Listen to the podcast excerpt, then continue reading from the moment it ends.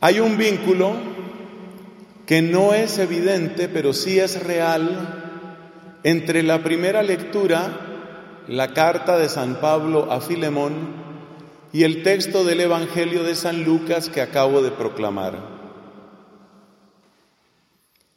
Con la ayuda del Espíritu Santo tratemos de exponer cuál es esta relación.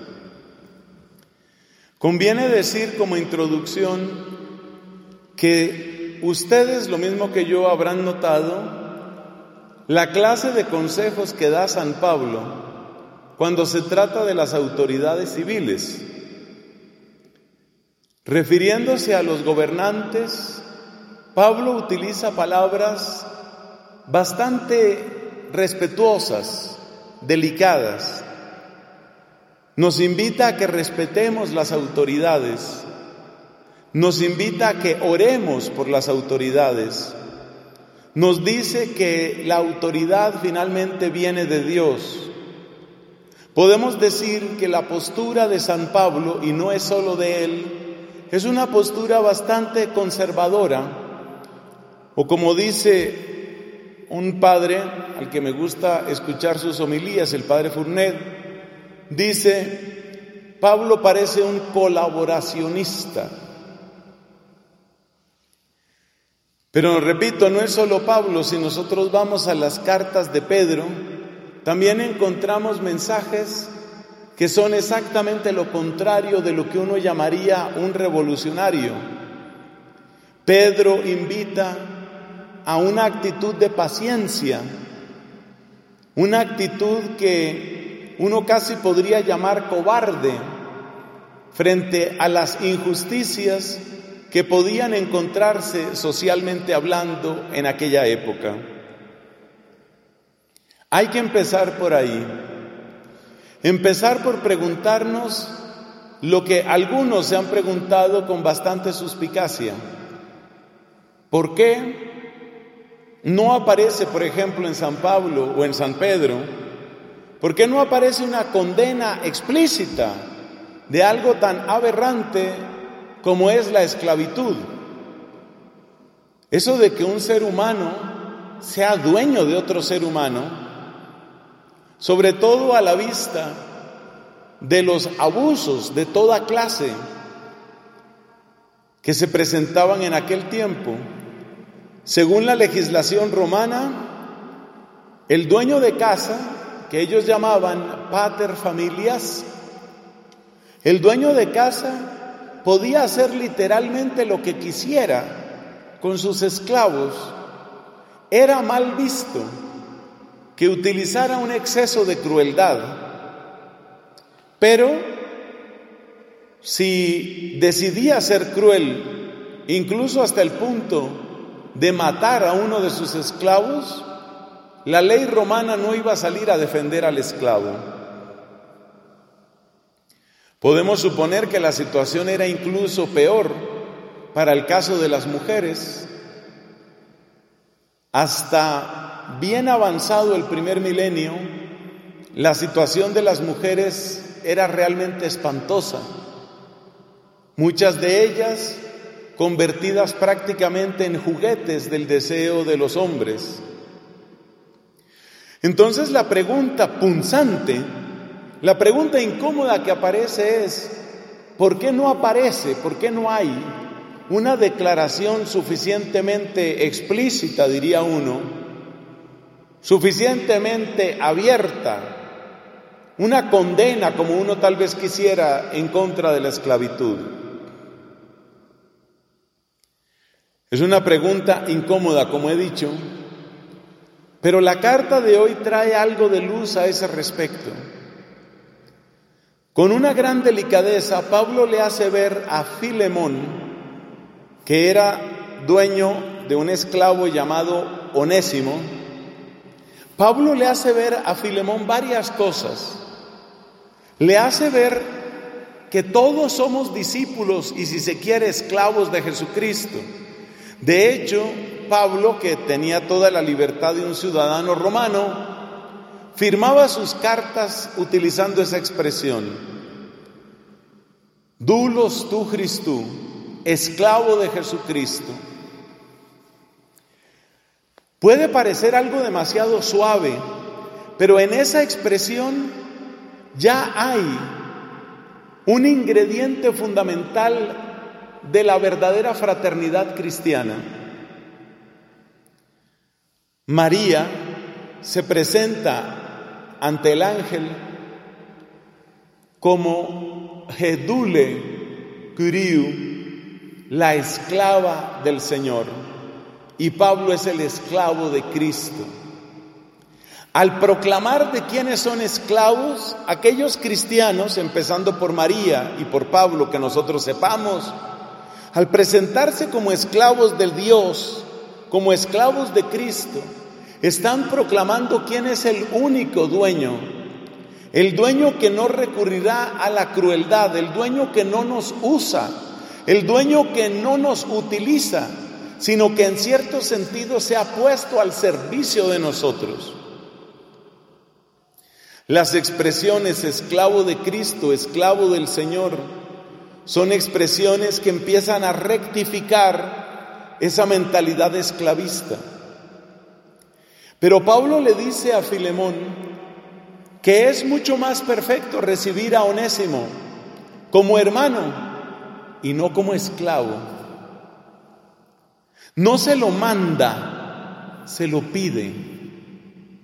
No es una orden que le da, no es un principio filosófico o antropológico que presenta, es un favor. Pero es un favor que está sustentado en una afirmación muy profunda que aparece al final del texto de hoy en la primera lectura. Acuérdate, le dice Pablo, que tú te debes a mí. Tú dices que Onésimo está en deuda contigo. Yo te digo que tú te debes a mí. Pero yo no quiero que tú seas mi esclavo. Yo quiero que tú seas mi hermano. Yo quiero que tú descubras que tanto tú, Filemón, como Onésimo, como yo, somos todos de Cristo. Es decir, que el cristianismo no tomó una posición política demagógica, apresurada y sembrada de odio, sino tomó una posición discreta, profunda, razonada y eficaz que va mostrando cuál es la verdadera dignidad del ser humano. Imaginémonos el retorno de Onésimo a casa de su amo Filemón. Filemón tiene en sus manos la carta que le envió Pablo, donde le dice, recíbelo como hermano. ¿Podrá Onésimo sentirse preocupado y asustado, claro? ¿Podrá Filemón sentir que por fin recuperó a su esclavo, pero la verdad es que las palabras de Pablo están redefiniendo la relación entre ellos. No es una cosa tuya. La palabra onésimo es una palabra griega que significa útil. Algo onésimo es algo que es útil. Y llamar a una persona onésimo es llamarlo herramienta que es entre otras cosas lo que pensaba un filósofo como Aristóteles. Aristóteles decía, los esclavos son herramientas vivas. Entonces lo que está haciendo Pablo es redefiniendo, trayendo la fuerza del Evangelio, pero no con la fuerza del odio. Ese es el resumen de lo que estoy tratando de decir. Pablo sabe que es necesario que Cristo reine para que se restaure la dignidad de Onésimo y para que Filemón aprenda a ser verdadero hermano. Pero Cristo no va a reinar a fuerza de gritos, a fuerza de odio. Cristo va a reinar a fuerza de testimonio, a fuerza de oración, a fuerza de caridad. Y esas son las armas de Pablo, que por eso también quiere despertar amor en Filemón, por eso le dice, yo soy un anciano, como apelando a la piedad de Filemón. Y le dice, dame este gusto en mi ancianidad, dame este consuelo. Soy viejo, me tienen preso, dame una alegría, hombre, dame una alegría, recibe bien a Onésimo. Es el lenguaje del amor. En resumen, nuestra vida cristiana sí tiene una fuerza inmensa de transformación social, pero no toma el atajo del odio, porque el atajo del odio finalmente no resuelve nada. El atajo del odio parece producir un gran cambio, pero lo único que hace es quitar a una élite para poner a otra élite. Esa es la historia del marxismo, esa es la historia del comunismo. Gritemos la injusticia que se está cometiendo contra los obreros. Llenémonos de odio y llenemos de odio las calles y llenemos de odio las plazas. Ese es el método de Marx. Y después de que llenamos de odio las plazas y después de que hemos derribado un gobierno corrupto, ¿qué tendrás? ¿Qué tendrás después? Pues tendrás a un José Stalin en Rusia, tendrás a la dinastía que rige en Corea del Norte, tendrás a un Fidel Castro que dura 50 años en el poder y muere podrido de dinero, con privilegios para los suyos, para sus amigos, para sus hijos, para sus amantes. Eso es lo que tendrás. ¿Esa es una solución? claro que no. Eso no cambia nada. Eso es cambiar un tirano por otro. El cristianismo sabe que el verdadero triunfo no es derribar a un tirano para que surja otro. El verdadero triunfo es cambiar a Filemón, el esclavista, por Filemón, el hermano. O sea que la transformación tiene que suceder adentro. Es fácil gritar, es fácil llenar las plazas, es fácil alebrestar y despertar el odio en la gente, producir revoluciones, producir caos social. Es algo que han aprendido muy bien los que saben manipular multitudes. Eso es fácil. Es fácil, pero es estéril. Porque lo que queda finalmente es un Nicolás Maduro lo que queda finalmente es un Daniel Ortega, lo que queda finalmente es un Kim Jong-un, un Xi Jinping, un Fidel Castro. Eso es lo que queda, eso es lo que quieres. Cristo quiere algo mejor. Una vez que nos damos cuenta qué tipo de transformación trae el Evangelio, pues vayamos al Evangelio de hoy. El tema principal de discusión entre los fariseos y Cristo era el reino de Dios. Brevemente recordemos, los fariseos querían el reino de Dios, querían producir el reino de Dios, querían asegurarse de que llegaba el reino de Dios y tenían un método para que llegara al reino de Dios. El método de ellos era cumplimiento estricto de toda la ley de Moisés, si nosotros cumplimos nuestra parte del contrato, Dios cumplirá su parte del contrato.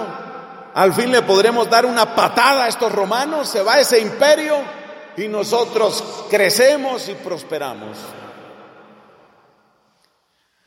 Usted se da cuenta que el método de los fariseos era un método externo, era un método de afuera hacia adentro. Produzcamos una realidad que se llama cumplimiento estricto de la ley. Y vendrá otra realidad que se llama expulsión de los romanos y llegada del reino de Dios. Como Cristo predicaba tanto del reino de Dios, por eso aparece esta pregunta. Esta pregunta es fundamental, porque los fariseos querían lo mismo que quería Cristo, la llegada al reino de Dios. Pero la diferencia es que ellos tenían su método y el odio que le tenían a Cristo es porque Cristo no seguía el método de ellos. Y más bien podemos decir, Cristo desacreditaba el método de ellos. Por eso le preguntan, ¿cuándo llega? Ese reino de Dios del que usted tanto habla, ¿cuándo llega, hermano? No lo vemos. Porque para ellos la llegada del reino de Dios era el colapso del poder de los romanos, en la tierra de Israel. Esa era la llegada del reino de Dios, que se vea.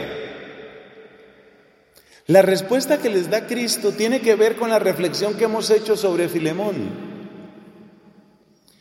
El reino de Dios, dice esta traducción, no viene ostentosamente, aparatosamente. No se trata de que digan está aquí o está allí. Es algo que sucede, y aquí viene una preposición griega difícil de traducir, porque resulta que, si no me falla la memoria, es la preposición en, pero es que en, en griego, puede significar adentro o puede significar entre. Cuando se dice en vosotros, en gemín, creo que es la expresión en griego, cuando se dice en gemín, en vosotros, puede significar adentro de cada uno de vosotros o puede significar entre ustedes, entre vosotros, en las relaciones que tenéis unos con otros. Ahí tenemos un caso de la ambigüedad que hablábamos en nuestro curso con las hermanas más jóvenes. Esa es ambigüedad de Cristo. Y los dos sentidos son profundos. El reino de Dios tiene que empezar aquí adentro de mí y adentro de ti. Tiene que empezar adentro de nosotros como triunfo de la gracia de Dios en nuestros corazones y en nuestras vidas. Si eso no sucede, estaremos reemplazando unos tiranos por otros, hasta que llegue uno bien astuto, hasta que llegue uno suficientemente cínico como para quedarse en el poder 30, 50 u 80 años. El reino de Dios tiene que empezar adentro.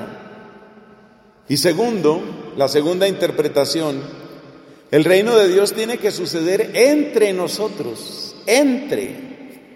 Y si sucede entre nosotros, quiere decir que lo primero que manifiesta que Dios está reinando es que cambia la manera como nos tratamos unos a otros. Por eso Pablo le dice a Filemón, cambia la manera de tratar a Onésimo, ya no lo trates como lo tratabas. Y por eso dije que hay una relación profunda entre la primera lectura y el Evangelio. Muchas veces estamos tentados de cambiar nosotros las cosas a la fuerza, por decretos, por simples leyes. Las leyes y los decretos son importantes, pero hay que entender que la reforma de una comunidad, la santidad de un monasterio, por ejemplo, no va a suceder simplemente porque vengan muchos acuerdos, muchos capítulos, muchas decisiones y mucho papel. Había un padre de mi provincia que decía, no se reformarán los dominicos a base de tinto, aludiendo por supuesto a la cantidad de reuniones y reuniones que finalmente se convierten en tomar y tomar café. Aquí en Colombia se le suele llamar al café negro, se le llama café tinto o tinto. No vendrá el cambio, la reforma de los dominicos a base de solo tinto. Tiene que suceder dentro de nosotros y tiene que suceder entre nosotros. Acuérdate de la ambigüedad de aquella preposición griega. Tiene que suceder dentro y tiene que suceder entre nosotros. Que esté reinando Dios. Que cada vez podamos vernos más como historias de Dios. Es la manera más bella y más precisa como puedo decirlo. El amor fraterno es ese. Es ver a mi hermano como una historia de Dios que está incompleta, que se escribe día por día. Una historia que yo empujo hacia adelante. Una historia que yo hago avanzar en la medida, en la medida en que hay testimonio, oración, caridad, servicio de mi parte. Esa es la manera de empujar el reino de Dios. Las muchas declaraciones, las muchas protestas, el mucho espectáculo, el mucho aparato, no cambia las cosas. Cambia el nombre del tirano, pero no cambia la tiranía. Termino con la frase con la que culmina el Evangelio de hoy. Dice Cristo, para que se vea cuál es el precio del reino. Primero es necesario que el Hijo del Hombre padezca mucho y sea reprobado. Es el camino de la cruz. Es el camino de la abnegación. Es el camino del posponerse. Es el camino de decir yo después.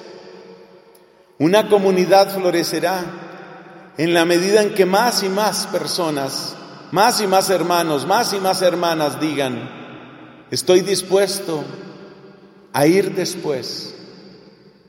Lo mío después. Estoy dispuesto a poner en primer lugar la gloria de Dios y el bien de la comunidad. Yo después. Primero Dios, primero Dios, primero la comunidad, yo después.